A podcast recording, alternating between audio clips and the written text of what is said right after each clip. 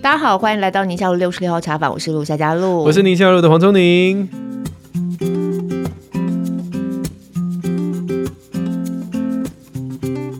好，今天我们要做的这一集呢，就是上次聪你有讲到这个三个三个英文字又来了，又来了。对，在 P B L 之后，我们今天要做另外一个 L，叫做 S E L。对，我今天早上因为刚好听我们刘轩那集嘛，啊、就是要做确认，对，所以我们都会再听一次。他讲的也是这三个英文单，但是另外一个拼法叫 E S L。那他讲的是什么？我忘记了。English Second Language。然后我们今天是 S E 啊，他说他小的时候 去上那个 ESL，对对对对对对对。哦，好烦啊！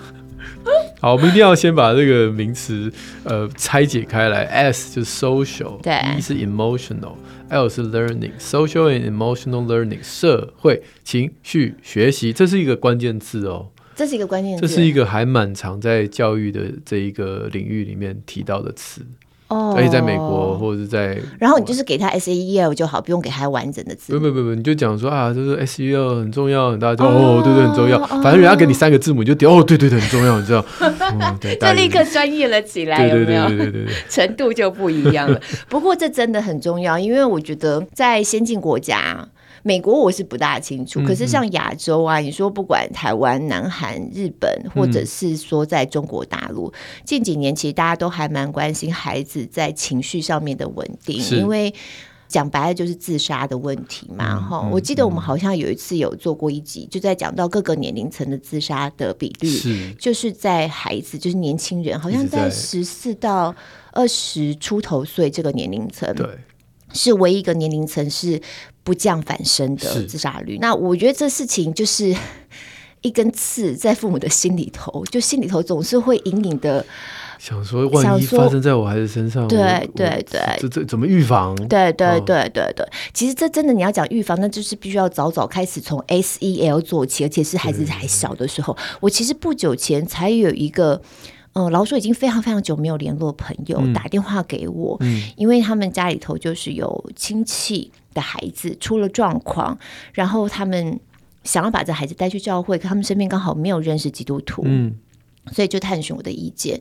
那这孩子就是一路非常优秀的学生，是，然后考试考得很好，上到非常好的大学。嗯那上完大学之后呢，他刚开始念的科系他自己不是那么喜欢嘛，嗯，然后因着父母的期待就念念念念到后来实在是念不下去，就又转去考了另外一个也是很不错大学，他觉得他应该喜欢的科系，嗯，结果还是念不来，到后来就是觉得我怎么。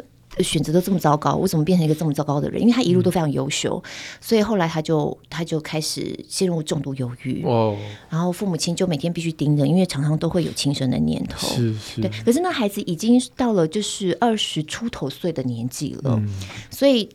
到了那个时候，父母亲才突然惊觉说：“怎么他从来脑海当中都没有想到，有一天自己这么优秀的孩子会陷入到这么大的困难里头。嗯”所以我觉得有时候看韩剧吗？《浪漫速成班》现在正在热映中的这个，啊、我跟你讲，我连荣耀黑暗荣耀荣耀黑暗，我都才看到第二集而已。哎、欸，现在《浪漫速成班》很红啊，我知道啊，我知道啊，我就是里面就一堆这个案例啊。哦，真的，因为他们就是这个背景是，当然它是一个那个主轴是爱情，但是背景是升学主义升学班哦，然后里面就是一群优秀的学生跟家长，就是哎。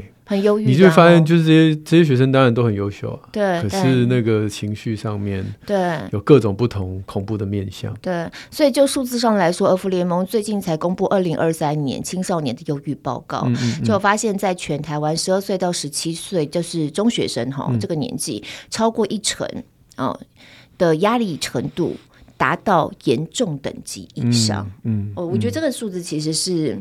对，嗯，蛮吓人的。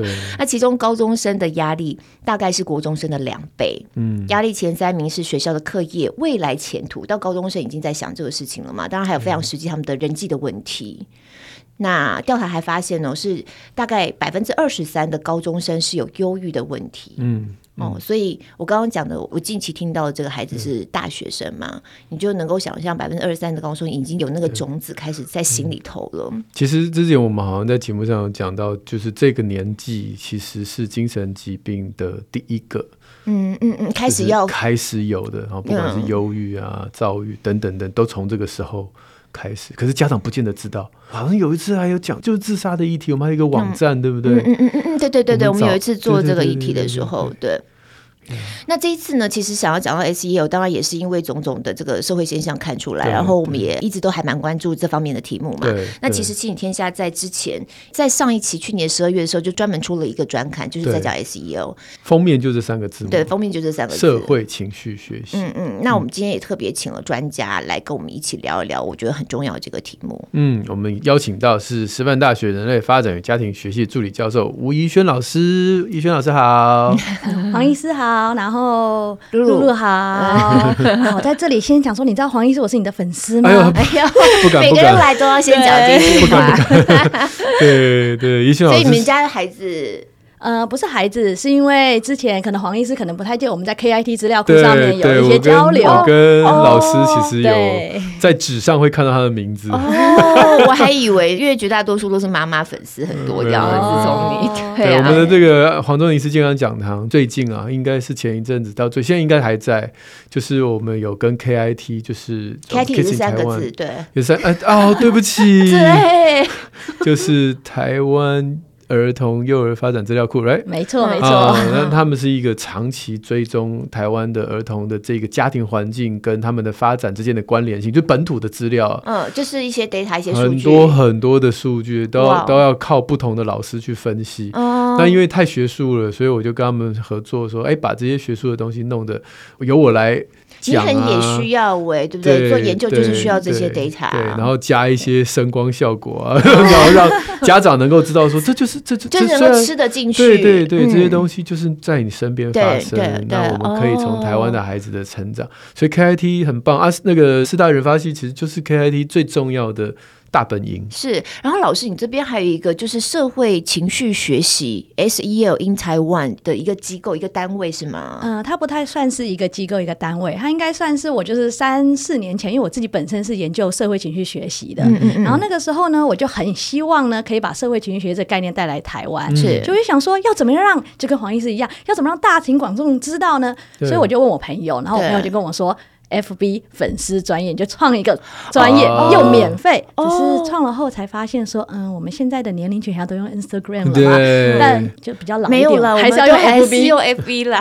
对，所以那时所以 SEL in Taiwan 它应该算是只是一个 FB 的粉砖，FB 的粉砖就是专门就是哎推广啊，然后 SEL 是什么，然后就用比较简单的方式，浅而易懂方式，然后让大家知道。哦，了解了解。而且 SEL 这样的一个概念，为什么要进入到教育？是因为你年纪越小，越开始有这种社会情绪学习的经验，效果快。哦哦哦哦哦！你都已经老了，你现在叫普丁去上 SEL，你看看，真的是他是一把枪拿给你。哎，不，怡轩老师要不要去那个 克里姆林宫稍微 教他一下？可不可以不要再打人了？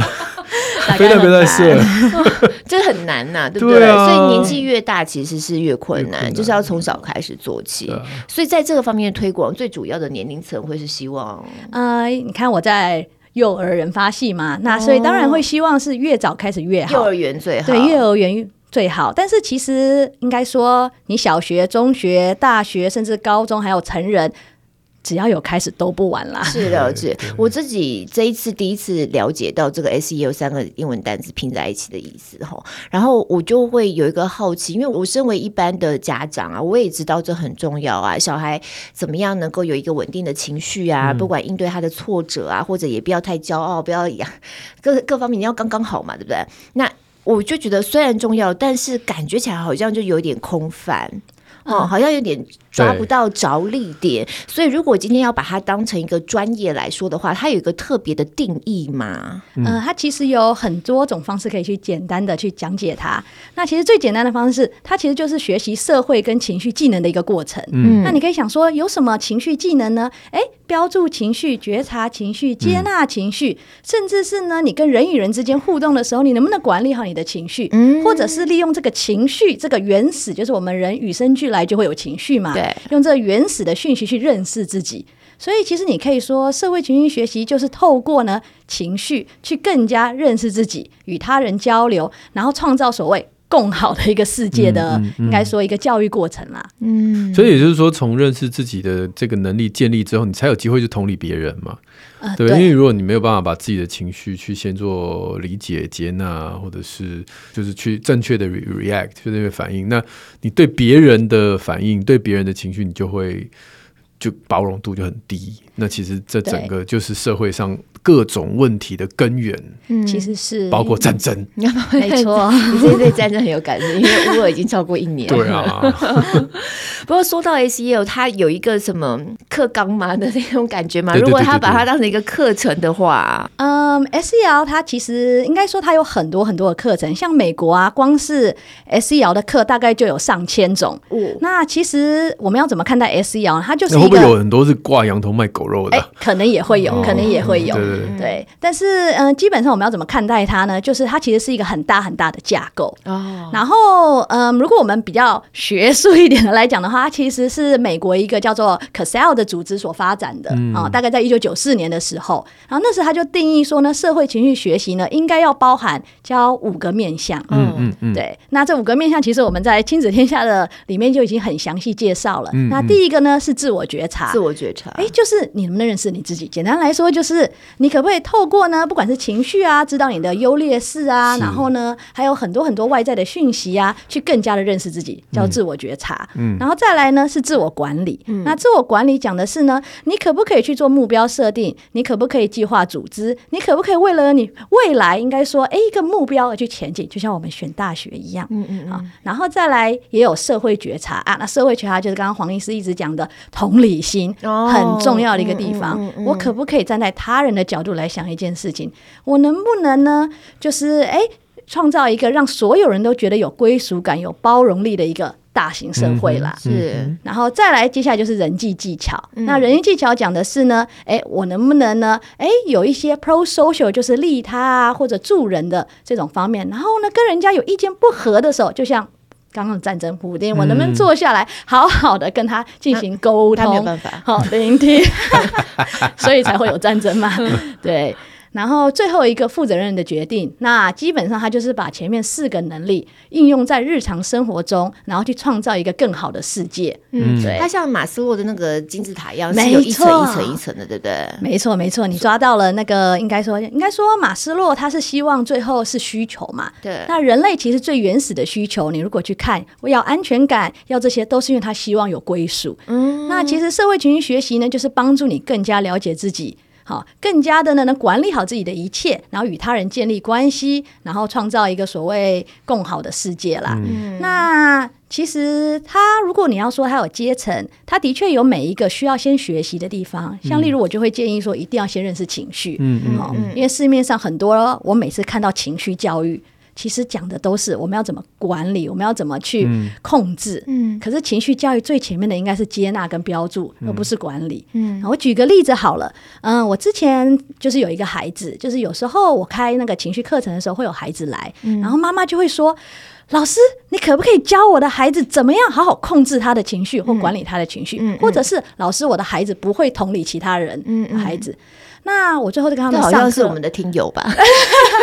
他到处问就是了，听友都在问这些问题。对，那那时候呢，我就在课堂中嘛，我那时候就问那个孩子一个问题，因为我常常都会问孩子说：“哎，那什么时候你们会感觉到害怕啊？”然后他就跟我说：“老师，就是我不知道，嗯嗯，就是我从来不会感到害怕，嗯嗯，怎么可能有个孩子从来都不害怕？对，怎么可能会有孩子从来不会害怕？但是因为呢，他自己呢本身呢，可能对害怕的词呢，他是知道是什么意思的，可是哎，我不敢说出来，或者就是哦，害怕就是你知道，不是一个男生，就是我就是一个要很 strong 的人嘛，对不对？所以他就不太会去说这些东西。那你想想，当他自己都不愿意去接纳这个害怕，或者感受到害怕的时候，他会看到别人的害怕吗？哦，嗯，所以我才说，同理的前面一定是先看到自己群，先接纳。那所以我就透过一些课程去，就是你知道教他，应该不是教他什么是害怕，而是一直在不断的玩不同的游戏。哎，妈妈什么时候会害怕？来，小孩子，我们来装妈妈害怕走过来的样子，哈，就是类似像这样角色扮演啊，然后去认识啊，其实就是让他勇敢的去说出来。嗯、就过了几次之后呢，有一次我在问他，请问，哎，就是你觉得你什么时候会害怕？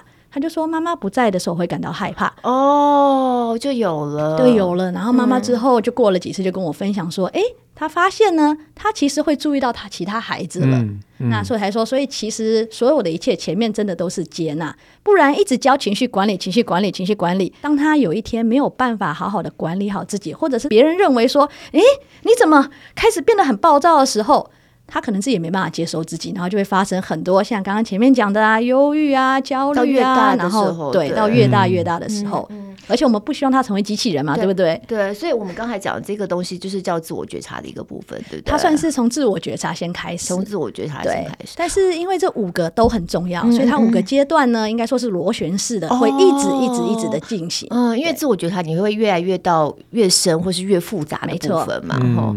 我我就想到，其实真的小小孩哈，他所有的负面情绪，可能对他来说都是一件事情，不管害怕、恐惧啊、痛啊、冷啊，反正就是都是负面的。我也讲不出来那么 detail，但首先这件事情就是必须先，你是生气呢，还是你是害怕呢？什么？这个就是要帮他们先理清，这样子。对，就是要帮他们理清的。呃，不过在理清之前呢，其实最重要的是呢，因为有时候是我们的理解，我们的理解，并不是那个孩子的理解。明白。对了，而且如果我们要去理解孩子之前，我觉得自己大人反而是，因为因为刚刚讲到孩子嘛，嗯，所以我就觉得这家长自己可能先对 SL 先有练习，先有。这样的一个概念之后，他才有机会去帮助，不然都都是靠老师或是靠医师，这样也不是办法。所以这五个阶段，哎，再讲一遍。自我觉察，然后自我管理，自我管理，然后社会觉察，社会觉察就同理别人嘛哈，然后第四个人际技巧，然后最后负责任的决定。哎，这五个指标是日常生活间每一天都会发生的事情。如果我们回到刚刚我们前面不是讲说哦，大学你知道要去选科啊，然后或者是大学发生什么事，你也可以把它这样子看。我今天更加了解我自己啊，那我就知道呢，可能说我很努力，我想要进人发系，好，因为人发系也是不错的系嘛。对，那我就该。读哪些？我要上去看考试简章，知道去读哪些嘛？那我知道我想进，那是自我觉察。我去读考试简章呢，我知道我要怎么设立我的目标，就往那个长远未来想要当幼教师，那就是自我管理。但是我爸妈认为我成绩很好，想要我去台大读医科哦，怎么办？但是我们知己知彼，百战百胜嘛。我们可不可以用同理的方式去哎看到爸妈的想法？你去了解他之后，再用仁义技巧的方式去说服他。我从小到大就是很喜欢孩子，然后去跟他沟通，然后就希望他们也用仁义技巧去聆听嘛。如果没有的话，就嗯，就只好再想个方式。对，最后。我终于进去了，我能不能在我考试考得好，或甚至是我考试考好之后，我能不能毕业，做一个就是对社会大众我之前心目中想要做的那种更好的，应该说的责任，就负责任的决定了。是是，所以其实每一天每一秒都在发生这件事情。嗯，所以他是后来读了台大医科，然后去修你们学校的课，就是。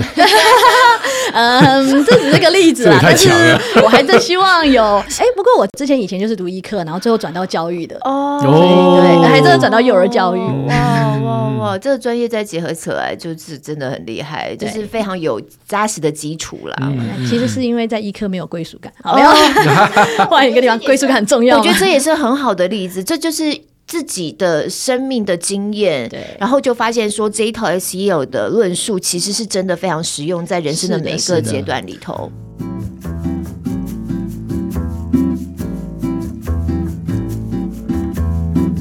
这些概念怎么样落实在？我们要怎么做？教具吗？还是教材？还是老师很重要？训练？没有一个老师在教这个的呀。就是我说，以我们学校，就是说要被训练。对啊，还是现在是是要我们要怎么推？怎么做呢？其实讲的非常非常的好，因为当时呢，就是应该说有听过，就是我可能讲座的人都知道，我常常讲一句话，我都说 It's people not program that changes people，是人与人之间的关系，而不是任何教具教材。当然，教具教材都很好，但他们只是你的辅助工具而已。重要的是呢，你跟你的学生互动，家长跟孩子之间的互动，因为像社会情绪学习是每天都发生的事情。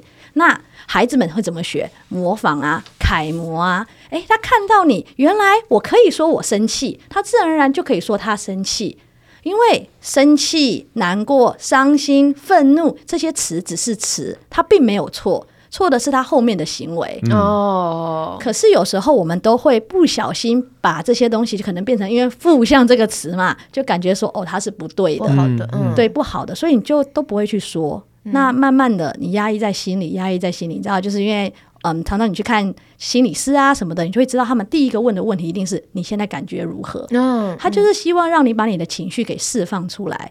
因为你讲出你的情绪，那个词其实很 powerful 的，嗯，它可以直接帮你呢，从本来只要脑袋就是有一个叫做杏仁核的玩意，嗯，它就是不管发生什么事就滴滴滴叫，对，没错，它就会。想要让你生存，因为脑袋的功能就是生存嘛。对对对，它让你活下去。嗯、可是如果你可以用语言去标注它，它就到你的前额叶啦，那是管理理智的地方。好、嗯，你就自然而然的可能可以就是我一直在想脑筋急转弯，没错，脑筋急转弯，它其实我觉得它是一部非常非常好的电影《Pixel》，因为它其实就教孩子们到底什么是情绪，然后那些情绪是不是都有存在的价值？嗯，而且它把一个都不具象化。对对，生气长得什么样子？什么东西？什么乐乐是什么样子？这是不是每一个幼儿园都播一个这个影片？我告诉你，在台湾哦，在做情绪教育，不止幼儿园，甚至到国小、国中、高中到大学，他们都还在用同一套，都在用那个脑筋急转弯这几个人物啦。对。对，可是也有一点不好的事情，我们认识了情绪，可是却没有教说标注它是一件很重要的事情。我讲一个很好笑的事情，好，我到大学去教书，然后我就问他们什么是六种原始情绪嘛？好，我就放了上去。嗯然后就放脑筋急转弯的图，因为他们都讲不出来，就讲喜怒哀乐啊。我说那是同样类型的。好，放了脑筋急转弯的图，我就本来很兴奋，想说他们一定可以标注出开心、快乐、难过啊上面的词，对不对？嗯。结果他们就跟我说怒怒、惊惊、好乐乐。然后我想说，为什么你们连那些字都不敢讲？就一定要那个？因为就只是我们没有这个习惯，尤其是亚洲文化，真的没有这个习惯。但是标注出来是你的接纳。你愿意看见他，你知道你就是这个感受，这是一件很 powerful 的事情。所以老师，你在做这方面的推动，有看到实际上在台湾的教育系统里头，课室里面或者在老师身上有开始看到他们在做一些什么样的调整吗？我就想说，先从学校讲，到时候再回到家里头讲父母亲。嗯，学校有啊，因为其实早在可能说台北市应该是先开始，它有一个计划，它放在它的性别平等教育里面、嗯、啊，放在性别平等教育里面，对，它放在性别平等教育里面。哦、那个时候它有一个计划，就是让大家认识社会，它那时叫做社会技能跟情绪。情绪智能啦，智能 这个会社会智能，为什么会放在性别里面？嗯，大概经费的来源不知道在哪里，所以放在那里。但它其实这样子也放也没有什么错，因为其实如果我们今天看待社会情绪，其实很多时候社会情绪学习现在在教育间被当成是一个平等，可以让世界过得更平等、更有优质的教育。因为你想，今天为什么在性别平等？很多同志啊，然后很多就是多元家庭，他们的孩子从小到大是被霸凌长大的。哦，但如果我们可以教其他的孩子们，哎，我今天讨厌这个人是没有关系的，因为我自我觉察，我知道为什么讨厌他。是 OK，因为很多人都跟我说 S 要就是要让你大家变成好人嘛。没有，你可以知道你为什么讨厌他，你去觉察啊，我讨厌他，嗯、那没有关系。但是你讨厌的同时呢，你可不可以呢？用你的聆听、人际技巧的方式呢，去更加了解他。好，从了解之后呢，变成同理，就社会觉察了嘛。然后慢慢的呢，你因为同理，你有 A、B、C、D 可以做嘛。你可以拿石头丢他，你可以在私底下骂他，你也可以不理他嘛。你可以选择不理他，不去攻击他，不伤害他，不伤害自己的方式啊，自我管理嘛。然后创造一个你愿意去包容他的，至少尊重跟包容的世界，或者就是他。对，所以其实。放在哪里都可以。他最近我常常去演讲，儿童权利公约也有，非暴力沟通也有，就是任何的它就可以融入在每一个都可以融入。嗯嗯嗯。所以现在教育局在做的是，其实因为我自己在台师大，那以前台师大主要在做中等教育学程的，所以就很多的现在应该说国中啊跟高中啊，你知道为什么一边讲这边在笑？是因为我我自己很希望他可以到幼儿去，但是国中跟高中就开始。然后教育部有一些像什么高优计划，就规定你说要在孩子的自主学习的时候融入社会跟情绪学习的这个概念。然后你知道学校们为了要申请这个计划，哎，自然而然就要去了解什么是社会情绪学习了。所以现在某程度上应该是这样。那同时呢，就是台师大我们其实也在两年前创了一个叫做社会情绪教育发展研究中心，嗯，就是专门。希望大家可以更加重视孩子们的算是情意面的教育啦，因为今天一个孩子对情意或情感，OK，对，因为今天一个孩子为什么没有办法读下书来？因为他没有动机啊！啊，这好对不对？没有动机，对。可是动机常常你知道，我们常会说动机有分那个内在动机、外在动机，然后很多亲子教育或者正向教养都说，哎，我们要帮助孩子促进他的内在动机，而不是促进他的外在动机嘛。可是为什么要促进孩子的内在动机？然后要怎么做啊？对对，孩子的内在动机的来源呢，其实是情感的来源哦，就是最原始的情感。嗯，因为呢。你今天为什么要称赞的是他的过程？因为你希望在他的过程中的时候带给他一个应该说一个感受，因为动机的引发一定是有情感的需求。对，还有你希望呢可以呢被这个世界包容、归属跟看见，还有你希望可以影响别人情感的需求。对，所以内在动机讲的是情感，嗯，外在动机呢可能就是当然也会有一点点啦，可是内在动机是从原始出来的嗯情感。嗯嗯，我有个我有个朋友，他是韩国。怎么讲？算就是他爸爸妈妈，其中是以前是住在韩国，所以他对韩国文化很了解。他也是就是会韩文这样子。嗯、然后他就跟我说：“你看韩剧的时候，你都会有这种畅快感，因为韩剧或者是韩国人，嗯、他们的内在动机就是恨哦，真的、啊、就是报仇哦。所以你看韩剧里面就是有这种爽，对不对？” 嗯，underdog，然后复仇，嗯、或者是这个家里的财团的小儿子复仇，嗯、或者是什么什么的复仇，就是他们的很多很努力、啊、很很上进、很追求完美，他的背后动机是复仇。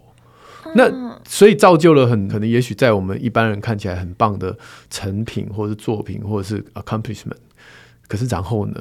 嗯，然后他们就继续霸凌他瞧不起的人嘛，不是？结果是，当然我不是对韩国社会特别了解，但是大家可能在媒体上面也，大家都有看到对立的情绪是非常非常大的。嗯、那可能就是跟刚才老师提到，就是你你做这些努力，每个人都很努力啊，对但你努力背后的动机会决定你得到这个成果后。你的态度，而那个动机是是情感在驱动的，对，是情感在驱动的。哦、那老师，如果你刚刚特别还讲到，希望能够往年龄比较就是幼儿的这个年龄层去推嘛？现在在幼儿的这个部分，我们能够做些什么，或现在目前已经做到了些什么？其实教育局应该说，我当时为什么会回来台湾？那是因为为什么会做社会情绪学习这个？其实也是因为呢，我在二零一六年、二零一七年的时候，看到台湾的幼儿园的课。课纲做了一个改变，幼儿园有课纲，有我们有课纲。有课纲，理应是，对，理应是每一个 至少公立幼儿园啦，公司幼儿园就是从小班、中班、大班这样。哎，对对对对对，那是什么？那就是说认识水果，应该不是 program 的这种嘛？有啊，它有不同的领域啊，有六大领域。那它以前呢是没有社会跟情绪领域，可是它放入了社会跟情绪。所以，但以前的六大领域是什么？例如数学、英文，这我应该不是，不是不是不是身体啦、游戏啦，然后。你知道这些这些，对对对，好不好笑？我就是一个麻瓜家长，可以去翻翻看。对，然后但是呢，哎，其实课纲有了，可是就像刚刚主持人们刚刚前面谈到的，老师们不会教，因为非常的抽象。嗯，除了抽象以外呢，还有一个原因是，今天你从小到大的教育，你有被教过情绪教育吗？老师自己没有经历过，对，所以老师没有经历过。老师们的经历就是从小被说，哎，家丑不能外扬，你的情绪不要展露出来，我们要创造这个。你知道，就是亚洲社会和谐，没错，这是这些。那你自己都被教导不能说的情况下，请问你怎么去教孩子情绪教育？你的情绪教育就变成很认知了。来，这个是生气哦，什么时候他应该说我很常都会问什么时候你会生气，可是呢，他们的教的方法很多时候就变成说，呃，你看到谁，可能说，嗯、呃，我们看到校长好了，或者看到爸爸妈妈好了，哦，你这个会开心是吗？你看到爸爸妈妈会开心，看到爸爸妈妈可能会啦，但是你想想，你走在路上看到校长，嗯，真的会就是开心吗？或者是今天老师给你一个奖励，让你可以擦黑板，你会感到很就是很 proud 的感觉，对不对？不是每一个人都会，你，你，你真的会飘，说明你根本就不想上台参与。对，就是他可能就是因为毕竟还小嘛，你会希望可以让孩子知道什么是。他这是一个在社会化你的过程，而不是让你了解自己。没错，社会化的过程。那、嗯嗯、虽然社会化也很重要啦，他就是硬要套一个社会的标准的价值给你。把它套在你脑子里。社会情绪学最难教的事情，露露讲的很对，其实就是它没有一个标准。嗯，它没有一个标准。去框架化。对，要去框架化，去接纳。就是我们身为老师，也要去接纳孩子们讲的话。就例如说，有一天我给孩子看了一张图。上面那个图是应该说是平静，好，我就问他，哎、欸，你觉得平静是让你舒服的还是不舒服的？好，我在教学上很少用正向跟负向情绪这个词，我都用舒服不舒服。回到我们的生理感受，哦，舒服和不舒服，对，不然的话，嗯、对，太太负向，人家就会觉得哦，这是不好的。所以就是我就回到生理感受嘛。然后那孩子就跟我说不舒服的，哎、欸。你心里面第一个一定会觉得说平静怎么会是不舒服的？然后如果你是更紧张的家长或老师，你一定跟他说没有啊，他是舒服的，是不是特教生发生什么事？他一定不会辨别情绪，对不对？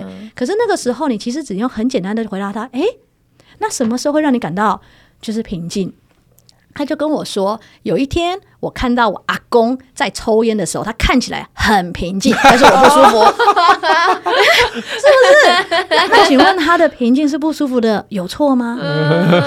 没有啊，反倒是你还可以借这个机会教他什么叫做观点取缔，很棒啊！你有时候呢往这里看的人家的平静，哎，让我不舒服，让你不舒服，是不是？所以对啊，但是当然我们身为老师嘛，还是会很想知道他到底知不知道什么叫做平静。所以我就问他说，什么时候你会感到平静？他说我在大树下看书的时候感到很平静。嗯，他是知道的，啊，知道的，对啊，所以他其实哎，不过就是把这个词连到了另外一个，因为情绪也很 powerful 的东西，他一定会连到一个场景、一个情境。对哦，很多人都问到底什么是情绪？其实情绪呢，就是一系列呢，应该说刺激啦，嗯、一系列刺激给你的。感觉，然后这个感觉是很主观的，就像我看到蟑螂感到恐惧害怕，有些人看到蟑螂感到兴奋啊，嗯，哦哦哦，这是认知经验的通称，我们称为就是看到很多东西，好，你把这个通称成一个你的感受，那个叫做情绪，对，嗯嗯，对，所以它是原始的，来自于你自己的感受。对，我老公看到蟑螂应该是兴奋的，因为他可以用手徒手打蟑螂，哎，那他怕一巴掌啪就下去了，这到底在兴奋什么？那在你的尖叫声中，我觉得他是喜欢你尖叫吧。所以在幼儿园的地方，我们已经开始有 SEL 的教育。那其实最重要的是在师资的部分，在师培的部分。好，那其实我小国中以上，我想大概都是类似，只是那个呃用字遣词跟程度上面会比较细腻，比较更符合他们那个年龄的社会化的内容。没错，那我回到家庭里面，因为在我们这一次的亲子天下这个 SEL 的专题啊，呃，好几个表格哈，还有什么 SEL 量表。我就很怕这些家长做了这个 SCL 量表，就发现自己孩子 SCL 不好，然后就开始很焦虑。哎呀，你的 SCL，你的你的社会情绪这么差啊，我是不是应该要 送你去上什么课啊？什么社会情绪学习的补习班呐？然后台湾就开了很多很多社会情绪学习补习班，好多。对，然后又有什么社会情绪学习的游戏？说哦，那我们赶快来来来来玩粘土，玩加加酒。我觉得家长有可能会又要这个任务导向，没错没错。所以还是提醒我们读者一下，就是当我们家长看到我们的孩子社会情绪的功能稍微有一点点待加强，待加强的时候，嗯、我们该做的事情是什么？你该做的事情，第一点是你可能真的需要呢。我其实想说，除了小孩以外，你也可以自己做一个，看看你自己。我也觉得，我觉得先从自己来才是对。其实先从自己来，就像是我之前虽然应该说我还是用学校例来讲，虽然是家长，对，好，那你会发现，因为我们市面上有很多情绪图卡，虽然它是工具而已，对不对？但是因为在我们现在非常的不太敢讲出情绪的时候，一张图至少可以帮你表示出来，至少比较简单嘛。那有一次呢，有一个老师呢，可能呢，他常常就会在他的书桌面前放一个情绪图卡，嗯，然后他常常就会根据呢不同的情绪去换那个图卡，嗯，好，他只是做这么简单的事情，所以老师他在帮助自己，对，他帮助他自己标记，所以家长也可以帮助自己标记。哦、你会发现他在换的过程中，就有学生跑过来跟他说：“老师，哦。”啊，生气？你刚刚从嗯校长室走出来吗？没有。但是你知道这个过程中，我刚刚跟家长讲完话，对，也有可能，也有可能，也有可能。对对对，校长们都很好了，不好意思，只是刚好就是这些例子可能都是这样。不用紧张，不用紧张。听众没有校长吗？听众没有校长吗？对，所以你知道，就是孩子们呢，其实透过你愿意跟他们情感交流，所以说家长也可以。其实你愿意在家里面去标注你的情绪，你就会发现孩子们冥冥之中呢，就会走过来跟你聊你的情绪，然后甚至就会跟你呢去问话。就我常常说，就我们有时间 FB、Instagram，却没有时间好好的陪孩子们，就是坐下来，包含亲子共读也可以啊，你知道这些东西。但是我想要开发一套。就挂在脖子上，走到哪都生气、生气、生气之类的挂在脖子上，不要惹我，生气走。哎，其实这个真的之前真的有，我们之前在那个应该说停课嘛，不停不停学的时候，疫情的时候，就曾经有在网络上一个很有名的相片，就是一个爸爸然后在用电脑，然后他在他的桌子前面摆了三个颜色，一个红色、绿色跟黄色，然后红绿灯 好就代表他现在此时。忙的状态或者他的心情的状态，他摆红色，孩子你就不要过来找我。哦，绿灯你就过来找我。啊，好像有。怡晨老师他上次来我们 Podcast 就是说他回去会跟孩子说：“妈妈今天是红灯。”对对对，所以其实这也是一个很好的方式，可以先从这个开始，好，到慢慢到说，哎。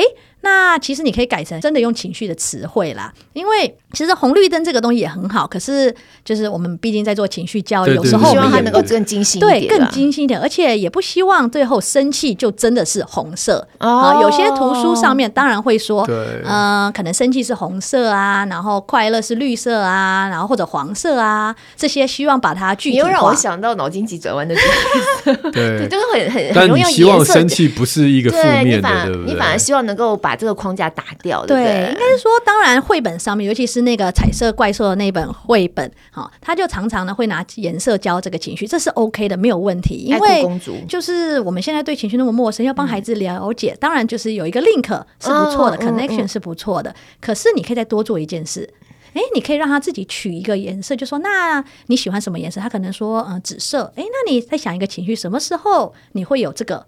感觉他可能就讲，然后让他自己多了一个颜色，让他知道。然后甚至有孩子，假如今天他就说我就不想要红色，是生气，没有关系啊。你可以问他为什么，那是什么颜色，然后让彼此之间跟其他孩子互动，就发现我们的生气原来都不太一样。嗯，对，这其实都是教学了。嗯嗯嗯。但在家里头，你反倒是建议说，家长自己先做一个 SEL 的。自我觉察，这样。对，然后先适当表达，用红绿灯也好，用图卡也好，对，对，然后先让孩子能够发现妈妈的改变，爸爸的改变，然后你才有从这个回馈当中，其实你也会开始进展到下一个阶段。对，但是在做这件事情要非常的小心，是，就是应该是说，你不要最后呢。你只要讲你不舒服的情绪，例如说负向情绪的时候，是。凡事都是孩子犯错的时候你才说，这就变成情绪勒索了。哦，所以你可以开车开到一半，开到你说哦，我今天开车要迟到了，我真的感到很焦虑啊，这些可以不要跟孩子有直接的联系、联系跟关系，不然的话，很多时候我们就开始说好，那我可以讲情绪了，那我就可以，哎，你今天没有收拾东西，所以让我感到很生气，灯。我生气，红灯，然后就是因为我没有收东西，因为我没有收东西，可是这是事实啊，那怎么办呢？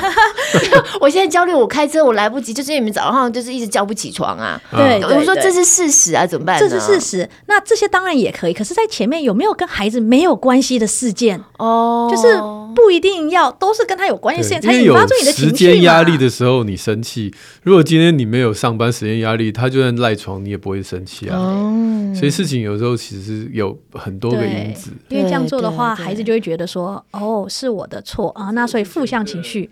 就是不对的，嗯、就是我。我之前真的碰过有个家长，每天早上为了小孩刷牙这件事情吵架。嗯，然后后来他有一天，他就跟公司是不是请了一个礼拜假？对，就为了搞小孩刷牙。因为因为刷完牙就赶快上校车，他要赶快上班呐、啊。哦，对。所以这时间永远都卡在那边，然后永远每天早上都在发脾气。嗯、后来他就是那一天就是在倒了一杯咖啡，然后他小孩又会开始想说，嗯，他就要用刷牙来要挟妈妈，嗯，有可能就是要讨讨讨这个讨那个。然后，哎，妈妈怎么不急？嗯，哎，哦，哎，校车要来嘞。嗯，哎，哎，妈妈，我今天不用不用上。我说，反正我们就已经约好，你刷完牙，我就会帮你这个弄书包，然后就会上学啊。我说，校车要走了。嗯，没关系啊，我今天不急。嗯，所以那个小孩才才他，你看他这个时候他就不气了。嗯，所以这个家长在做这件事情的时候，他也已经理清了，他生气的来源其实就是时间压力。时间压力。所以去除掉这件事情，他就有机会好好的跟孩子沟通。起床之后，为什么你会有这些起床气？嗯，然后为什么会每天我们都搞得不开心？好，嗯，那这些事情每一个都一定有个源头。那在这个时间压力去除之后，有好好沟通，再回到原来的生活场景的时候。哎，那个气氛就不一样了啊！我觉得你这个例子也举得很好，而且真的给家长很多提醒。因为我们常常都是只看到眼前我们看到的，我们看不到我们自己。我们的眼睛都是往外看，所以我们看到总是孩子。我们就想到哦，孩子 SEL 我要怎么教？孩子这个我要怎么？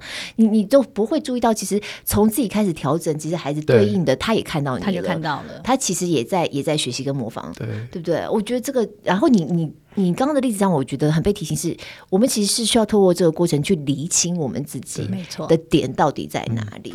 而且有时候是相反的，有的时候是因为你的外在环境改变了，你才发现啊，原来我原来我是因为这样，所以那样。我最近其实有蛮蛮大的这个，因为我之前每一次早上。在巡房的时候，嗯、我都会就是因为时间太赶了，我马上就是你知道我们的医生的生活就是巡完房看完病人就要去看门诊，对，所以等于是你上面的病人如果多问个几句，其实你的门诊时间就可能会被耽误到。嗯，那你知道早上的病人不是我能掌控的，啊，有的时候是十个病床，嗯，然后有时候一个，那一个当然很轻松啊，嗯、对，对对，十个你就很很，然后有时候你你今天早上。满心期待说啊，今天还好，住院病人只有一两个，我看一看就可以好整以暇的去看门诊。嗯、完蛋了，前一天给我收个八个，好、啊，那那我心情就不一样了嘛。所以这八个病人我就会看得很急很赶，然后等等等等等等，然后就会很多很多的不舒服。然后等到你看完，甚至情绪会带到门诊，会带到门诊，就是全部都会。你要很压抑，当然你知道我、嗯、我我这个人是很会压抑的，所以我就不我不会发脾气，但是我内心就是。很很急，很不舒服，对对对。嗯、然后后来最近发生一件事，就是就是我我跟我老婆，就是我老婆都很辛苦啊，之前都载我小孩上课，然后我就也痛定思痛，我说来来来，你最近就你载小孩上课，对已经载小孩上很多年了，我是最近才开始啊。嗯，那我就变很早起嘛，嗯，因为又多了一个，对。然后我很早起载孩子上学，然后就很早到医院，对我发现不管有多少个病人，你都可以处理的，都还好啊。哦。那整个整个气氛就不一样，然后我因为这样，嗯、那我就变得比较早睡，因为我没有办法在晚上那边看剧啊、刷手机。嗯，而且我发现这整个生活习惯改变之后，我有很多时候的情绪是很稳定的。哎，可是如果说，就是这是你的意外发现，意外发现，意外发现，意外发现。所以我就意思是说，刚才讲到的是说，我为了这个情绪，我去做改变，然后我发觉到我可以有更好的 coping skills。但是我刚刚讲的例子是相反，就有的时候一些生活的改变，你也可以自我的探索，说，哎，为什么我最近好像比较比较比较 OK 了？嗯嗯。好，那这个自我探索的过程就可以帮助你在其他的事情上，好，也用同样的 strategy，同样的策略去让自己过得更优雅。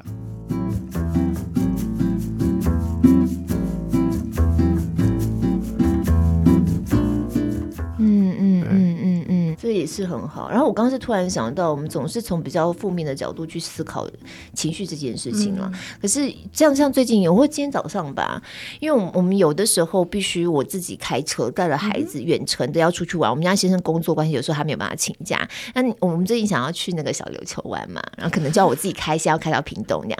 那天我们家孩子就问我说：“你这样开车你不觉得很累吗？”我就会跟他们说：“其实我开车的情绪上面的稳定，我会不会觉得累，嗯、跟你们在车上的状况有关。”如果你们三个在车上一路吵啊、闹啊、搞啊、骂呀、啊，互相对骂、叫嚣，那车子空间就我就会觉得我很累。嗯，对。可是如果你们情像上，我就说像上一次，因为我们上一次有一次远程也是我自己开车，然后他们就一路都还蛮开心的，吵架一点点而已，大部分时间都很开心。我就突然想到这些，当我拿比较正面的事情，因为你刚刚讲不要讲一直讲负面嘛，嗯、当你拿比较正面的事情。就是去思考到这个点的时候，你也把它拿出来讲的时候，其实它也是一个 SEO 的过程嘛。对，就是 SEO 不是总是在讲那些没错哦，害怕呀、啊、生气呀、啊、焦躁啊，不是只是这个部分嘛。嗯、但可能我就会用像刚才当然的孩子吵，所以开车开就很崩溃，对不对？对，很生气。但其实如果车上是三只狗在叫，你也会很生气啊。对我，尤其是我把它们当成三只狗。不是我的意思，就是说，其实让你生气的点是吵闹。对对对对对。所以你还是可以接纳他们的情绪，说你难免手足就是会吵架。但是妈妈或者是一个人 （human being） 在这种高分贝的状况下，谁都受不了。所以这件事情或许就不会那么归因在他们哦，就是你们吵架，而不是就是将心比心啊，每一个人都是这样。哦，如果是你，你也会啊。自我觉察的重要性。对对对对对，哇，那真的，我觉得这个你要呃，怎么样帮助孩子 SEL，真的是要从自己做起耶。然后这已经是无可卸责了。如果老是觉得自己家里头孩子怎样怎样的话，你刚刚差点把自己孩子当三只狗。我想说，你是就把我导成了不是狗吧？三只狗也会很生气啊。狗猫大战也很生气啊！家里养狗跟猫，你刚刚讲三只狗很 生气，我以为说三只狗觉得你为什么要把你们家孩子当成是我，我很生气。狗觉得生气，小孩更烦。对啊，小孩比我还烦。对啊，这就是为什么社会情绪学习，他讲的是学习。那他除了学习以外，他也更加需要去练习。哦，练习。对，因为曾经就有呃家长啊，甚至老师问我说：“那我们要学习多久社会情绪学习？”来，主持人你们猜猜看。我觉得一辈子啊，对，一辈子。那你可以想想看嘛，你今天如果要像可能黄医师要那么壮，或者就是你知道有那种二头肌啊，你知道这种东西，你从哪里看到我有二头肌？想象啦，想象也可以。对，呃，对，没看看不到，但是没关系，想是 假装有，假装有，假装有，假装有都有。好，就像这样呢，你会发现说，哎，要去，你就需要刻意的去，你知道什么？去 gym 吗？去哪里？然后去饮食啊，去控制，对不对？你才可以训练成这样嘛，对不对？好，你训练成这样子了，难道然后之后你就不去了？他还会在吗？哦，不会啊，他会消失啊。所以有些东西是需要刻意去练习的。嗯，真的是跟我们练肌力一样。是啊，是啊。那如果家长跟老师之间，我们可以保持一个什么样的互动关系？我觉得这样整个听起来，它必须也是一个整体的环境呐。嗯，他不可能就是哦，孩子在学校是一个有这样的一个空间，回家没有，或者是在家里有，在到学校就没有。老师说我可以生气啊，家长说不行，或者是学校老师有时候就乱生气或什么之类的，然后回来搞得孩子也很有情绪 这种。嗨，应该现在这里想说生气，哎，生气是 OK 的。这个词是 OK 的，对。可是如果老师们就是在摔东西、说骂孩子，那这就是不 OK。那他就是自己要从自己开始练习起来了。那如果说家长跟老师呢需要一个共识，那首先就要知道社会情绪学习呢，其实在生活中每一刻每一秒都在发生，它是重要的。你不能说它比考试还重要，毕竟我们是升学主义嘛。但是如果你没有良好的社会情绪学习，你自然而然考试就会考得很差，你人际也会很差，什么东西都会很差。所以要达到一个共识是说，数学科很重要，英文科很重要，没错。可是社会情绪学习也很重要，不要觉得说哦，我今天老师们刻意在班级上面可能跟孩子们说，哎，你的感觉怎么？你的互动什么？但是明明是数学课，你为什么是教他这个东西？哦，就是对，对这个东西可能是家长们要先了解说，其实我教你孩子这个东西。他们的成绩自然而然就会提升了，对，因为现在二十一世纪很多我们讲自主学习嘛，对，对不对？你对这个东西有动机哦，不用老师教，你上网自己都会想 Google 是是是，对，所以这是非常非常重要的。我我回答露露的问题，因为之前我有举过这个例子，嗯、就是说，当然你不可能期待所有的跟孩子接触的大人都是一个、嗯、呃情绪非常稳定，社会社会情绪，尤其你自己本身也不是一个这么稳定的人。那那我就举像，因为之前我孩子就是碰到那个凶巴巴的教练嘛，我们教练那一集我有讲过，对，教练凶巴巴，孩子很害怕。哦，很难过，然后就不想要去上这个棒球课，好，所以这整个过程是这样。那我就先让孩子知道说，你会觉得害怕是正常的，因为没有人喜欢被凶巴巴，没错。然后我也替这个老师、这个教练去做同理，我说，你要想象看，他自己小的时候，他的教练是这样对他，所以他现在在带你们的时候，他就用同一个方式去，好好那。在接下来，因为我我有了这个反思之后，我我当然我也不开心，人家这样对我的孩子啊。但是因为有这样的一个对话之后，我就可以用比较正常的方式去跟这个教练团的另外一位老师，就是他的老他的应该算他的主管，我说啊，我知道他不是故意的啊，但是就是小孩会害怕这样。那不是，我就直接跟那个教练讲说：“你怎么那么凶？你怎么那么凶？你态度要不要调整一下？对对，你到底有没有学过幼教？没学过幼教 还要教小孩啊？对，啊，要不要上个对不对？要不要不找怡萱老师上个课啊？啊，然后教练说，加上你自己也必须去上。对对对 对，就是那整个 reaction，那最后做出的决定，说了，呃，可能露露已经知道，虽然我们做了这么多很好的沟通，也得到很好的回馈，但是最后。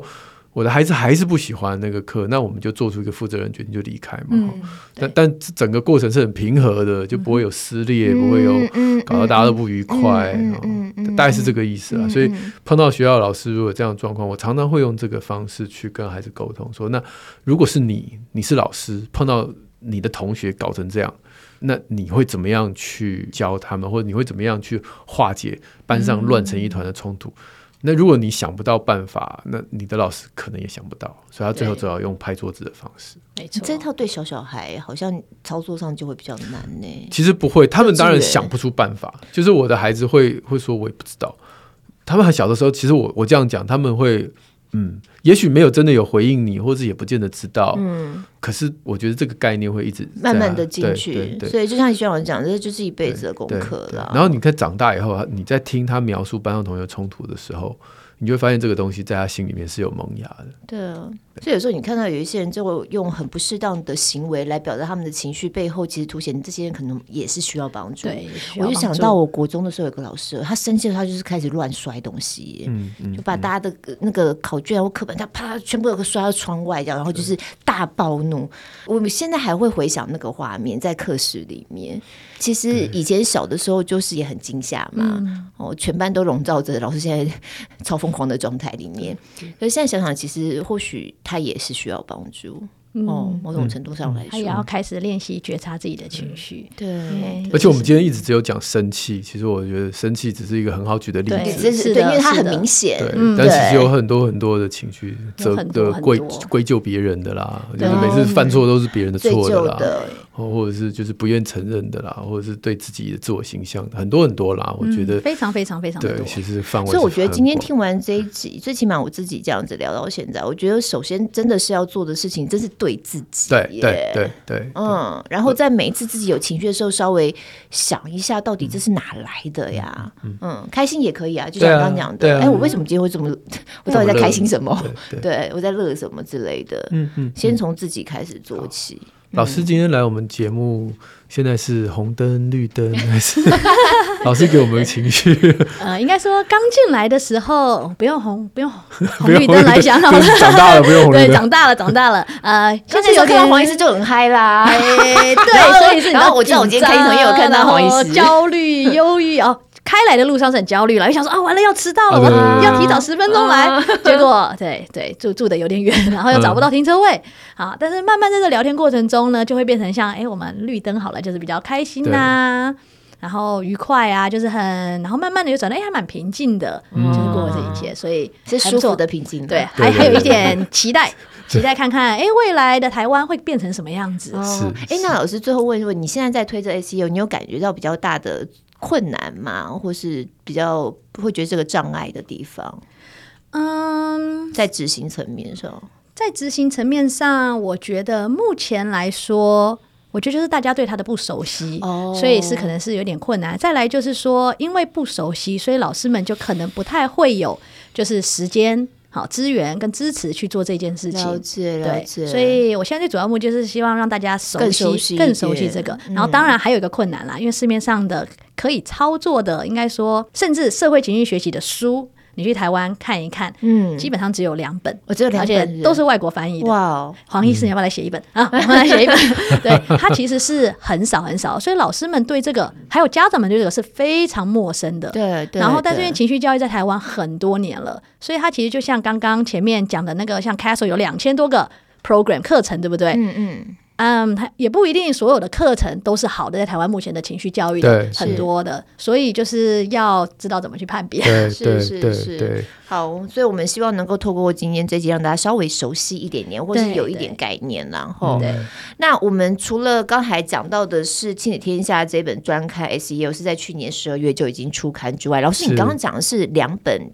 台湾现在只有两本书是在讲这个主题的。嗯，对，但它比较是教案书，哦、所以其实不太会，就是呃，不能说不推，但是就会觉得说，嗯、呃，如果要认识就是情绪的话，或者是 SEL 的话，可以先从别本书开始，就例如说，嗯。呃有一本叫做，他以前叫情绪解锁，现在叫做什么？让感觉自由。嗯，他虽然也是翻译书，可是他是美国耶鲁大学情商中心的主任 Mark Brackett。他所写的一本书，嗯，他其实就是告诉我们说，哎，我们到底要怎么去看待情绪这件事情，是一本非常非常好的书。那是一个 ruler 自由，让感觉很像是，让感觉，因为他曾经改过版，他以前叫做情绪解锁。然后我我现在就是正在看老师的这个专业，粉专的专业，真的也很推荐大家哎，所以大家只要是关键字去找社会情绪学习 SEL in 台湾就可以找得到了。嗯，因为这里头其实老师还会提供一些比较新的内容哈，包含是在工具上面或者一些文章上的分享吧，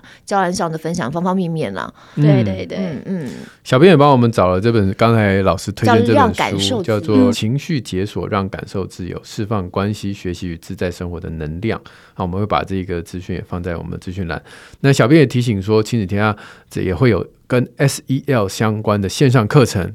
好，那上架的时候也会补在节目资讯栏里面。对，所以朋友们，这个如果不想要错过的话，就时不时去逛一下我们宁夏路好书专卖店。对对，因为线上课程啊，或者亲子天下出版的好书啊，其实连接都会放在我们的好书专卖店，然后连接就在我们的节目资讯栏里。好的，我们今天真的非常谢谢怡轩老师，是的，真的很感谢，谢谢两位主持人，谢谢，我又好好的上了一课了。